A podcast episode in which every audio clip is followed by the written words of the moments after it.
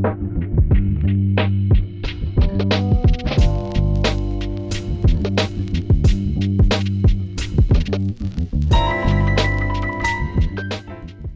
привет! Мы находимся в студии Red Barn, и вы слушаете «Жилищный фонд» — подкаст о культурной истории дома. В нем мы будем разбираться, где жили люди разных эпох, откуда взялся уют и как менялось наше представление о месте, где мы проводим большую часть нашей жизни.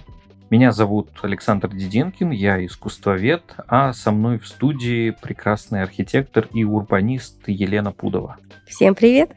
Вместе мы проследим за культурной, исторической, бытовой и архитектурной историей дома, от дворца до шалаша. Спонсор этого сезона – группа компаний «Самолет».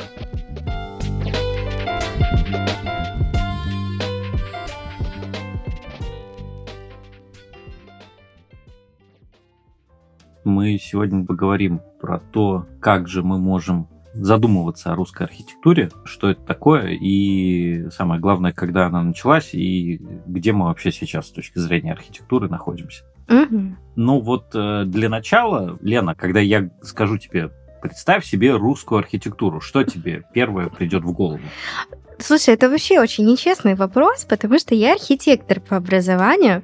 То есть, если бы этот вопрос задавали э, человеку вне, так скажем, нашей с тобой профессии, это мы получили бы другой ответ. Ну, вот для меня это какой-то калейдоскоп, это вот реально какой-то такой прям веер из всего, чего можно, из суперсерости, суперяркости, суперлогичности и нелогичности. Вот у меня такое вот ощущение.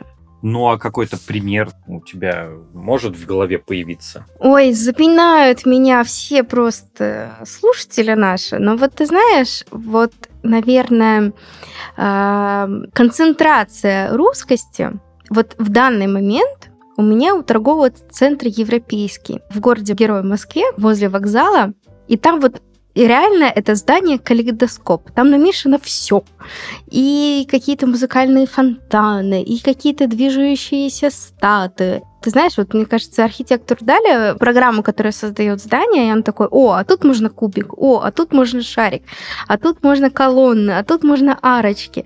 И вот это все понамешано, понамешано в диком каком-то э, стилистическом непонятном вихре. Хотя стилистика это называется капиталистический романтизм. Но вот в данный момент у меня вот такое ощущение – Слушай, это офигенный пример, потому что я точно знаю, что я его видел, я там много раз бывал, но вот ты сейчас рассказываешь, я не могу себе представить, как это вообще выглядит. Но это просто такое, он абсолютно монструозное здание, потому что ты его, ну, с высоты человеческого роста, когда ты там, ну, достаточно близко находишься, ты его даже взглядом окинуть не можешь, потому что он, ну, не попадает в поле твоего зрения полностью.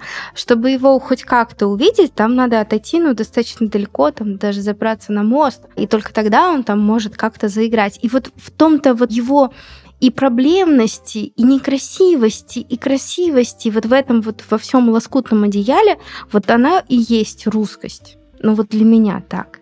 Ну, это пример хороший, но я-то думал, что ты скажешь что-нибудь типа Покрован и Нерли, э, или там, не знаю, Псковский Кремль. Я знала, что ты так подумаешь, и что же ты ждешь этого ответа, а вот фиг тебе дважды.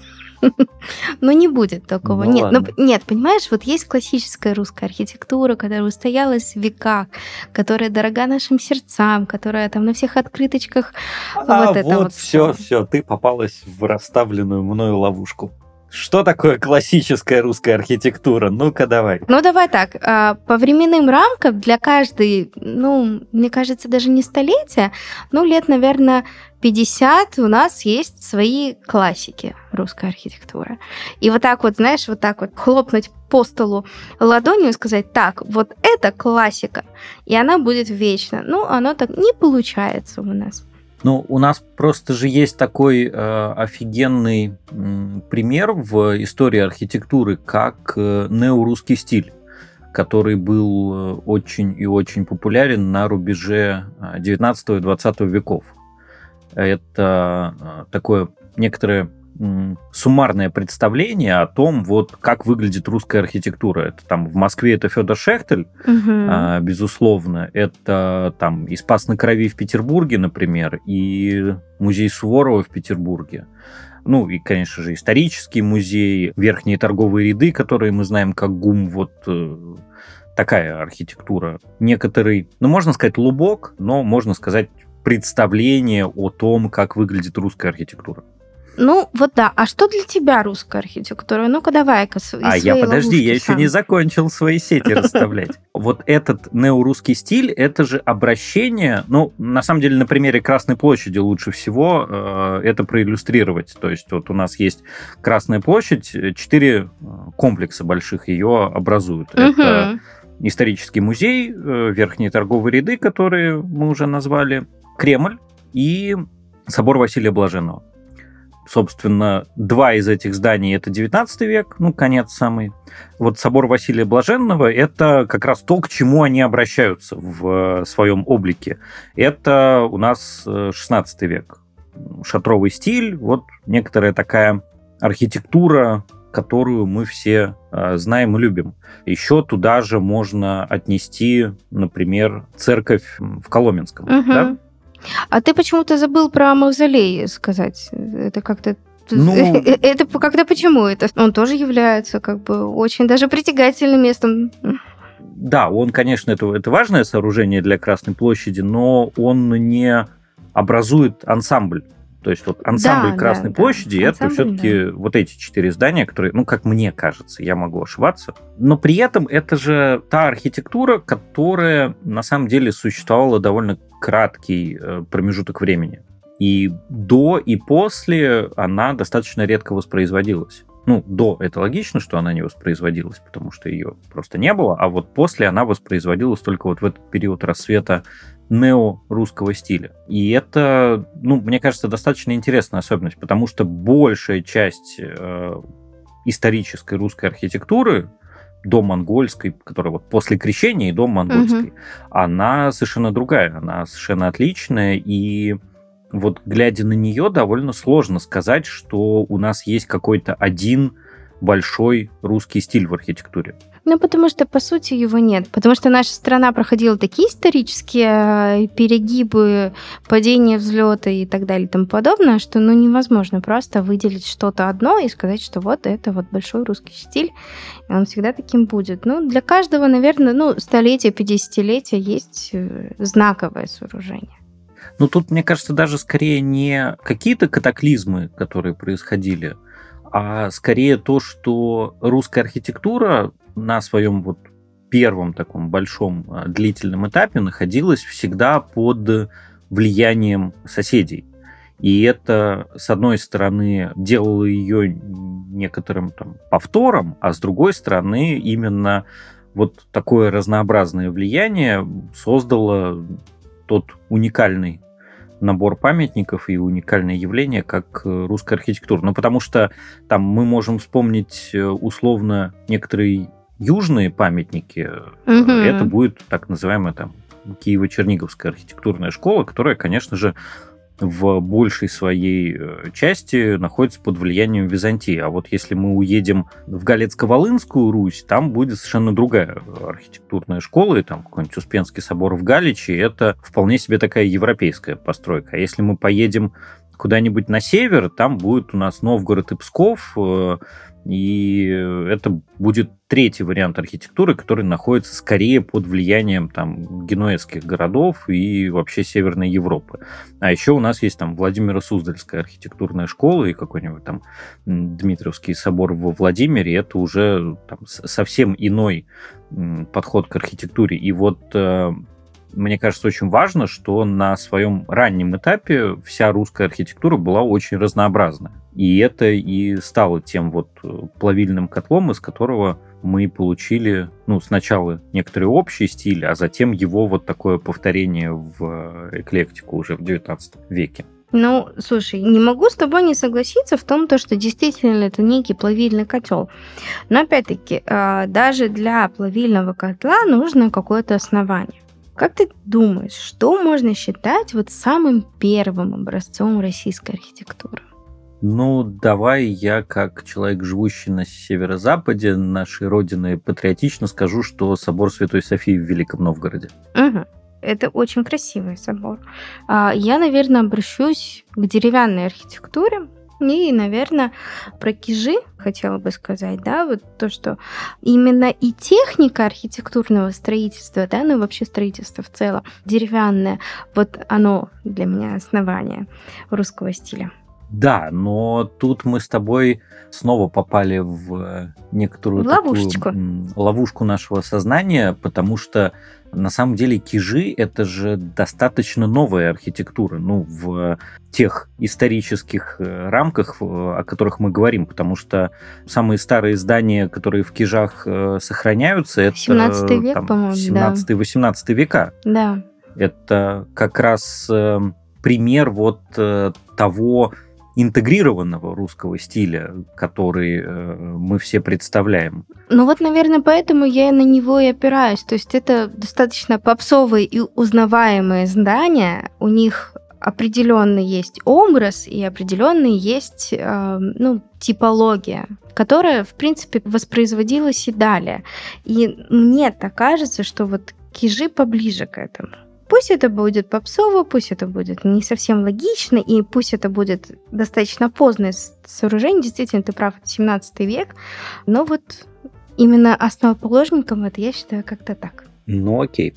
А, но при этом э, мы понимаем, что всегда русская архитектура, и это тоже, кстати, достаточно, мне кажется, важная характеристика, что всегда в России архитектура развивалась с очень большой оглядкой и очень такой сильной коммуникацией с европейской архитектурой, и нельзя говорить о том, что ну, мы находились в какой-то изоляции на протяжении нашей истории, потому что э, и тот же собор э, Святой Софии, который я упомянул в Новгороде, он строился с привлечением византийских мастеров.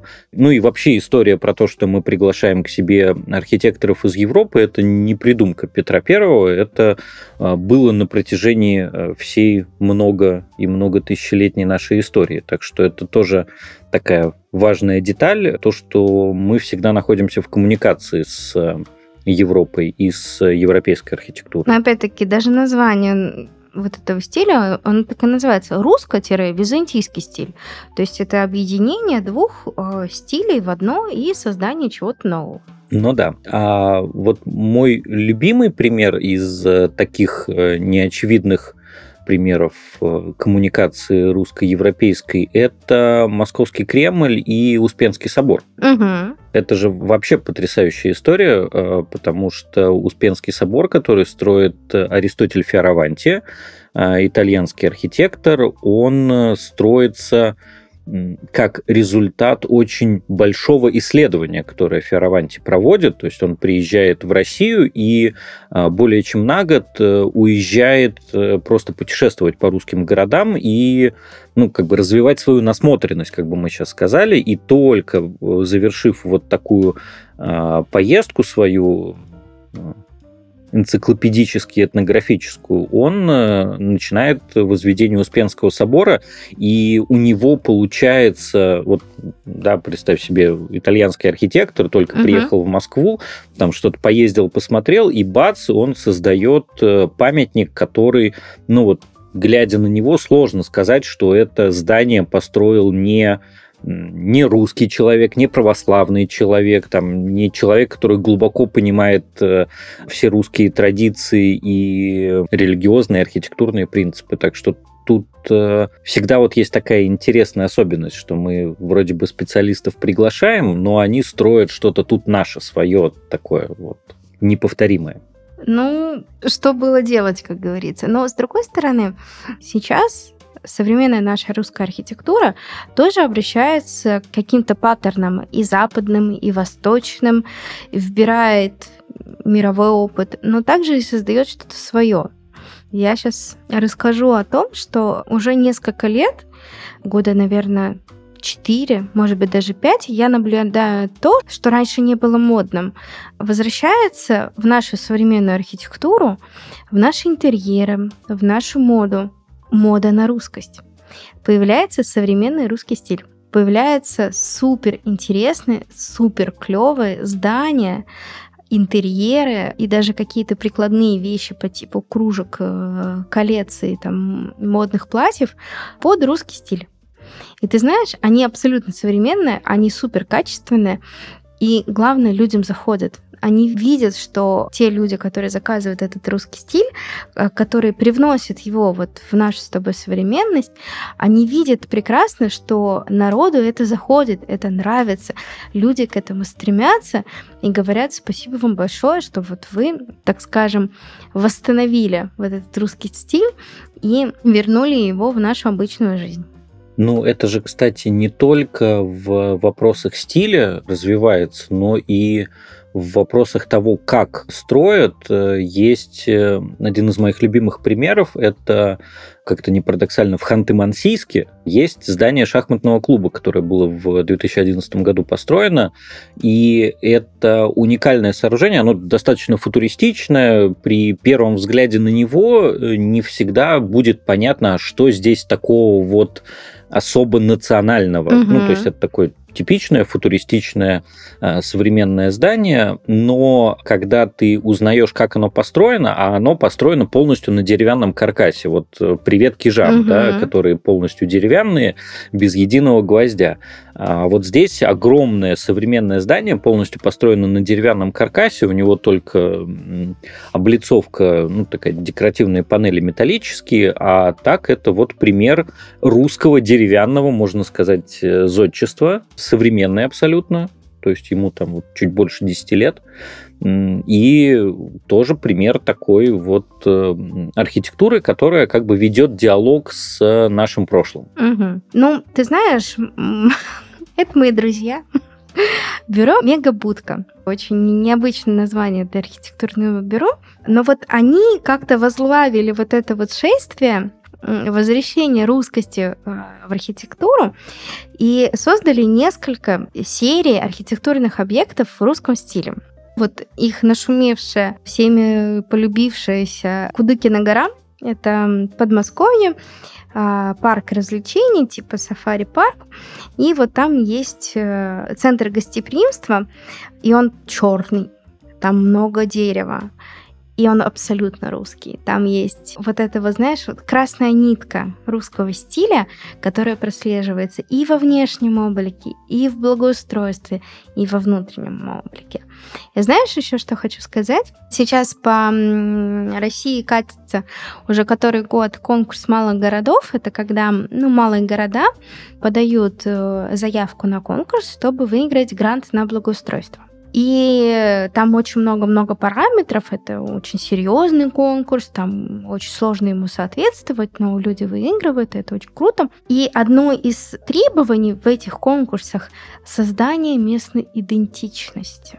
То есть проект, грубо говоря, в городе Плесе, это будет не такой же точно проект, что где-нибудь э, возле Сальхарда. То есть проектировщики будут искать местную идентичность для конкретного города.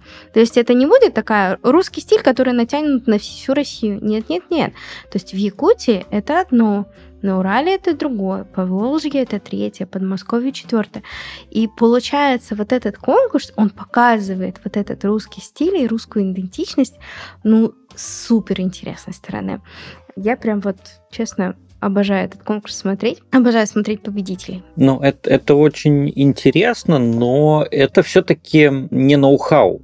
Я же довольно много езжу, и много какие города видел в России, и я стал обращать внимание, что даже в ситуации, когда вроде бы у архитектора или у строителя или у инженера, а, ну, что называется, связаны руки, э, я очень люблю всякую типовую архитектуру, поэтому везде я, конечно же, там высматриваю какие-нибудь интересные варианты а, местных э, хрущевок, местных mm-hmm. там брежневок и так далее, но я обращаю обращаю внимание, что, например, э, в Улан-Удэ вроде бы стоят э, хрущевки, такие совершенно обычные, там, пятиэтажки, но у них какой-то свой особенный орнамент на балконах, угу. на каких-то декоративных элементах, на торцах зданий, который отличается, например, от таких же орнаментов в Сыктывкаре. И даже в этой ситуации все равно вот какой-то свой такой регионализм, он э, есть, и он включается даже туда, куда вроде бы, ну, в типовой проект как-то там ну, воткнешь да, да, да, да. региональную особенность. А вот даже в таких мелочах, ну, это получается. Ну, это же круто.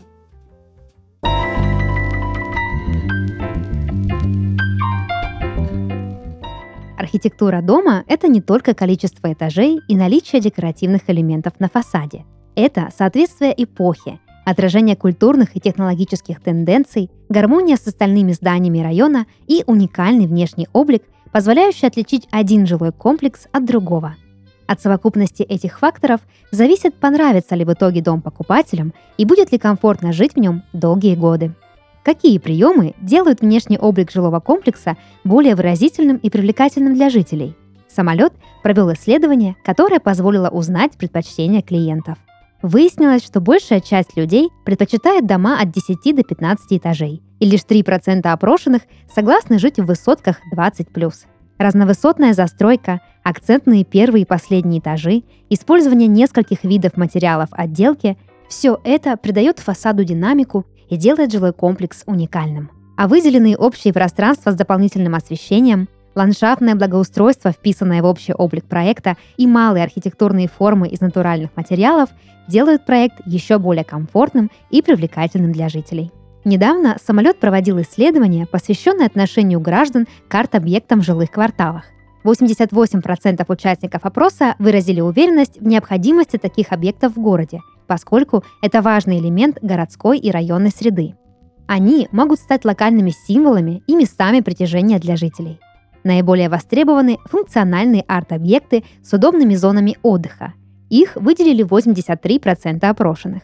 60% граждан нравятся элементы, которые можно использовать как укрытие от непогоды. Различные перголы, навесы, беседки. 47% участников опроса подчеркнули особую эстетику авторских скульптур – 36% нравится граффити, а еще 30% хотели бы видеть в городе эффектные световые инсталляции. Группа «Самолет» – одна из крупнейших федеральных корпораций в сфере проптех и девелопмента. В периметре группы развиваются сервис квартирных решений «Самолет Плюс», управляющая компания, фонды коммерческой и арендной недвижимости, девелопмент проектов во всех ценовых сегментах по всей России, ИЖС, курортная недвижимость и другие – Самолет – одна из системообразующих организаций российской экономики. Группа занимает первое место в России по объемам текущего строительства. Имеет представительство в более чем 230 городах России и стран СНГ и штат около 17 тысяч сотрудников. Миссия компании – создавать новое качество жизни в современных городских кварталах и сохранять людям самый ценный ресурс – время. Узнать подробнее о самолете и выбрать квартиру своей мечты можно по ссылке в описании.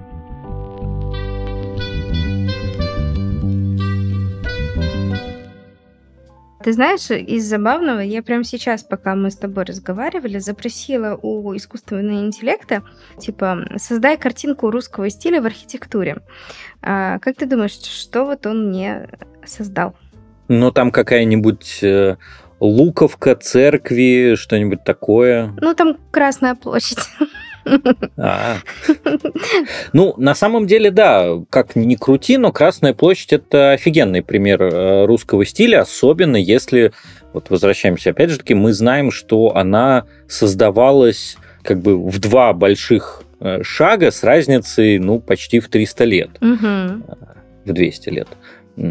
Вот, и это как раз пример очень прикольной такой сквозь временной э, архитектуры. Слушай, а как ты относишься к тому, что сейчас такие устоявшиеся старинные здания а, могут перестраиваться, там, вноситься новые функции. Вот эта вот вся история происходит.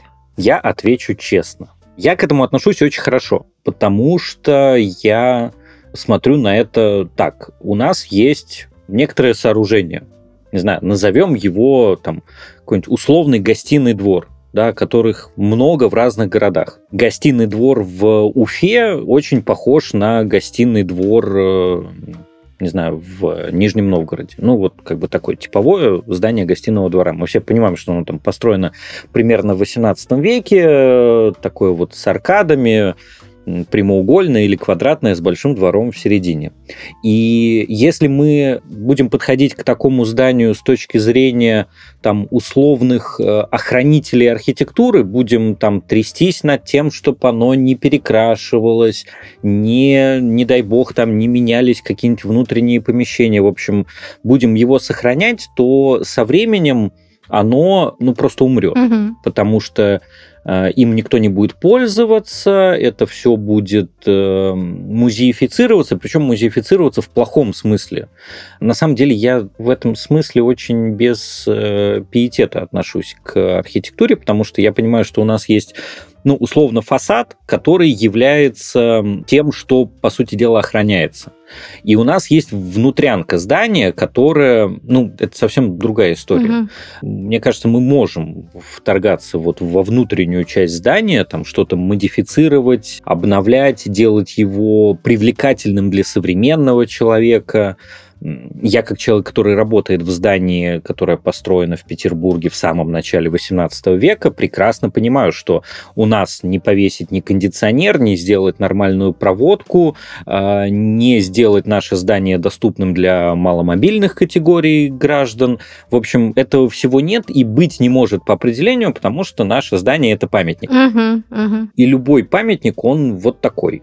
А, он постепенно теряет всех людей, которые могут туда прийти, и потихонечку умирает. Становится таким музеем, в который только в обязательные дни приходят какие-нибудь очень обязательные люди, чтобы посмотреть.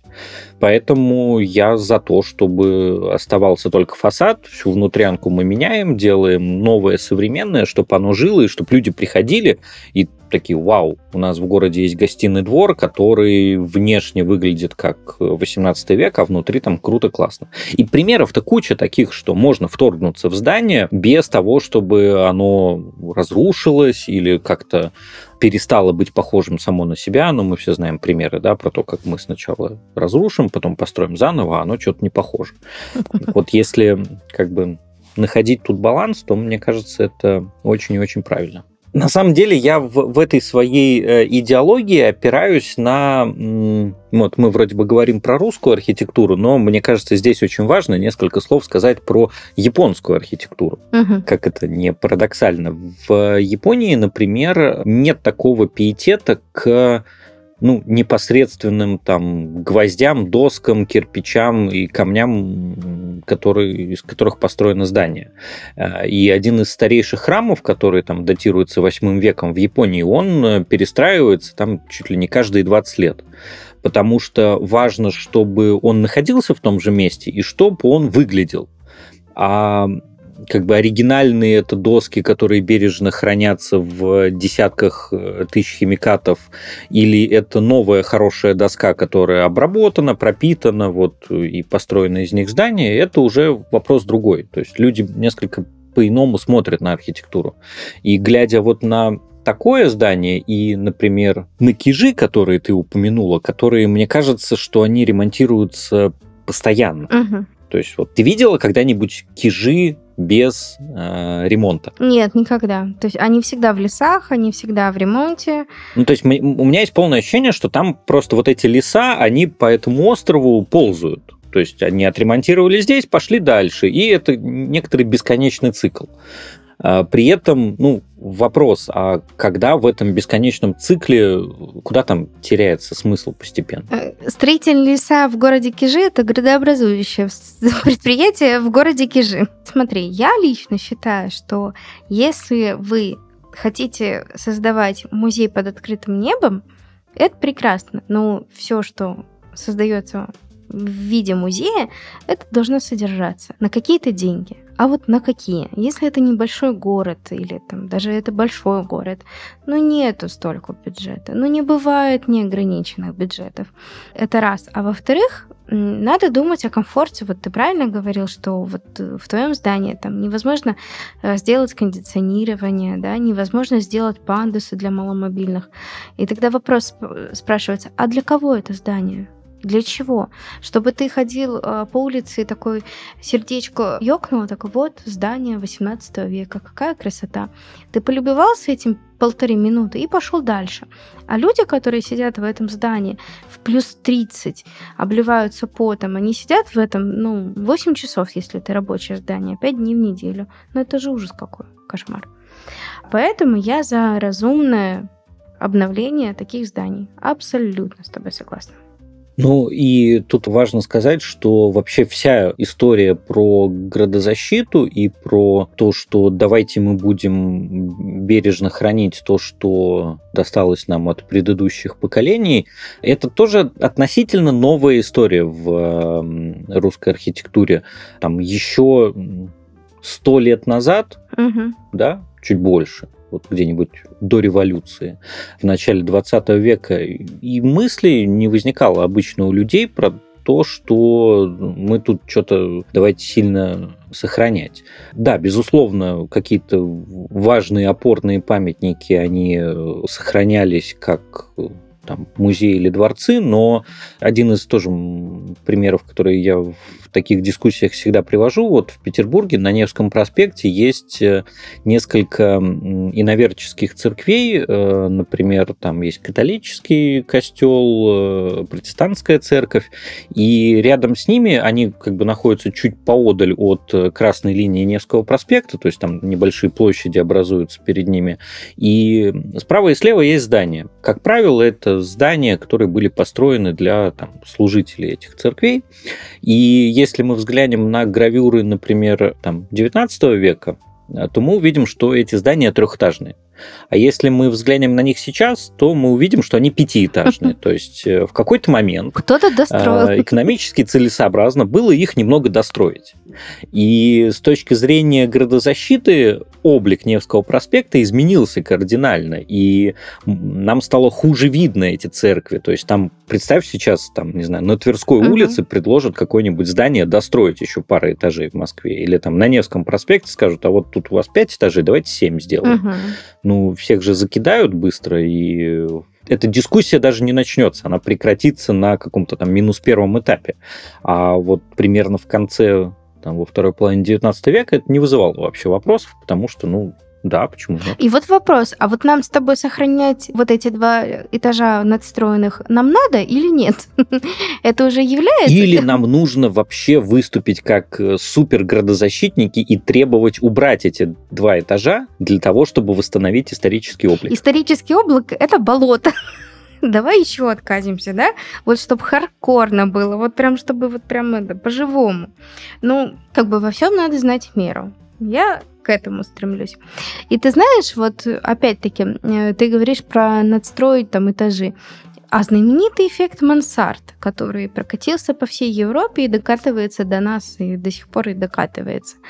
А, когда, собственно, в Европе здание должно было быть определенного э, количества этажей, ну, там не больше пяти, не больше шести, семи, а людям жить надо где-то. Они просто достраивали хорошие мансарды, иногда это были даже двухэтажные мансарды, и это было абсолютно законно. И теперь это, ну, такой вот милый архитектурный облик Европы является исторической ценностью. Ну вот у нас к, к этому как-то какой-то немножко странный подход. Ну да. Ну, мы как-то с тобой в градозащиту ушли от архитектуры. Да, давай вернемся ближе к нашей истории. А вот если бы я тебя спросил там такой привести, ну, не рейтинг, но пару такую сделать. Вот какое здание тебе кажется наиболее интересным, наиболее таким иллюстративным, если бы ты, не знаю, к тебе приехал какой-нибудь друг из далекой-далекой страны, который вообще никогда ничего угу. про Россию не знал, не видел, и тебе бы нужно было ему показать вот русская архитектура. Вот какое бы здание ты привела в пример, и какое здание тебе кажется максимально таким неоднозначным и спорным в истории русской архитектуры? Ох, какие ты вопросы ты задаешь. Прям по сердечку. Ты знаешь, я начну с э, антипода. Можно? Конечно. Я бы показала дом яйцо.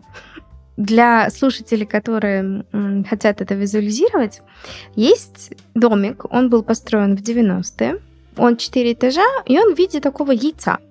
ярко-красный, у него такие э, своеобразные окна, там внизу окна круглые, потом прямоугольные, потом с арочкой, потом еще с арочкой.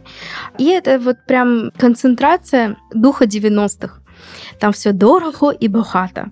Вот это вот оно. Угу. А какое самое иллюстративное? Ох, и в тупик-то ты меня поставил, Александр. Даже не знаю, как из него выбраться там. Высотка на Котельнической. Пусть будет она. М-м, красиво. Между прочим, они недалеко друг от друга, что яйцо, что высотка там. В принципе, пешочком можно дойти. Ну, это красивые примеры. Мне нравится ход твоих мыслей. А у тебя? В качестве самого иллюстративного примера такой долгой, многогранной и разнообразной э, истории нашей архитектуры я бы привел э, комплекс Ростовского Кремля. Угу. Как, с одной стороны, пример Кремля. Угу. Это некоторая такая, мне кажется, уникальная история для нашей страны.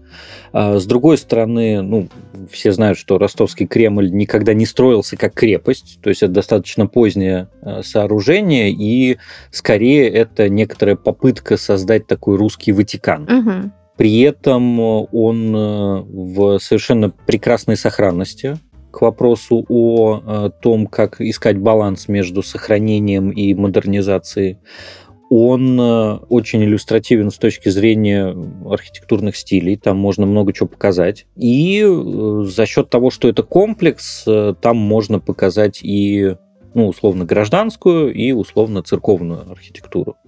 Я бы вот такой пример привел. А в качестве самого спорного здания я бы привел здание Зингера, который угу. дом книги на Невском, потому что я бы рассказал про то, что вообще-то компания Зингер хотела построить небоскреб. И вообще-то это была прям заявка на первый небоскреб в нашей стране. Если бы не чудесный закон о высотности строительства в Петербурге, в 22,5 метра, то у нас был бы шанс. Спорное но потому, что ну, про, про него можно поспорить. С историей. Есть, спорное не, не в смысле о ужас, градостроительная ошибка и так далее, а спорное потому, что интересное, вызывает вопросы, внимание, и там разная символика на нем есть. В общем, и методы строительства интересные, использованные, и вообще это наш северный модерн, ну которого так мало. Ну, с ростовским Кремлем ты, конечно, молодец. Такой прям аж целый комплекс завернул. Ну, вообще можно было комплекс брать. Можно, можно. Слушай, ну на самом деле, оказывается, с тобой можем заключить, что в принципе однотипного какого-то вот стопроцентного здания, которое отражает точно русский стиль для всего и всех, ну как бы нет. Ну, с одной стороны, да, его совершенно точно нет. Э, с другой стороны, каждый для себя может выбрать, потому что есть из чего выбирать. Ну, тогда мы с тобой подкрадываемся к нашим выводам. Да, я бы подрезал у тебя фразу про плавильный котел и сказал бы, что русская архитектура – это такой очень классный пример очень быстрой и качественной переработки разных тенденций, веяний, которые были на протяжении многих веков в мировой истории архитектуры. И с одной стороны, то есть это как бы постоянная подпитка, с другой стороны, это всегда какая-то самобытность и не потеря вот этой самобытности, несмотря на постоянную постоянную подпитку. Угу. Красиво, даже романтично. А я воспользуюсь случаем, скажу, что надо путешествовать по России и смотреть на все ее архитектурные и шедевры, и не шедевры, на те здания, которые попадают в путеводителя как самые-самые красивые и которые как самые-самые некрасивые. И понимать, Почему произошло именно так? Потому что, ну, грубо говоря, архитектура — это летопись нашей с вами истории. Ну, это просто кладезь на земле на нашей русской. И могу сказать, что да, действительно, для меня русская архитектура это калейдоскоп или лоскутное одеяло, где есть и светлые, и темные пятна, и интересные, и заимствованные, и лоскутки, которые мы подарили другим странам и народам. Но это всегда интересно. Вы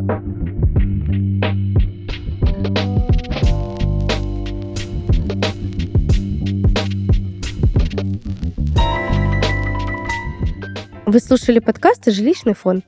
Подписывайтесь на нас на всех платформах для прослушивания подкастов. Увидимся на следующей неделе. Пока-пока. Пока-пока.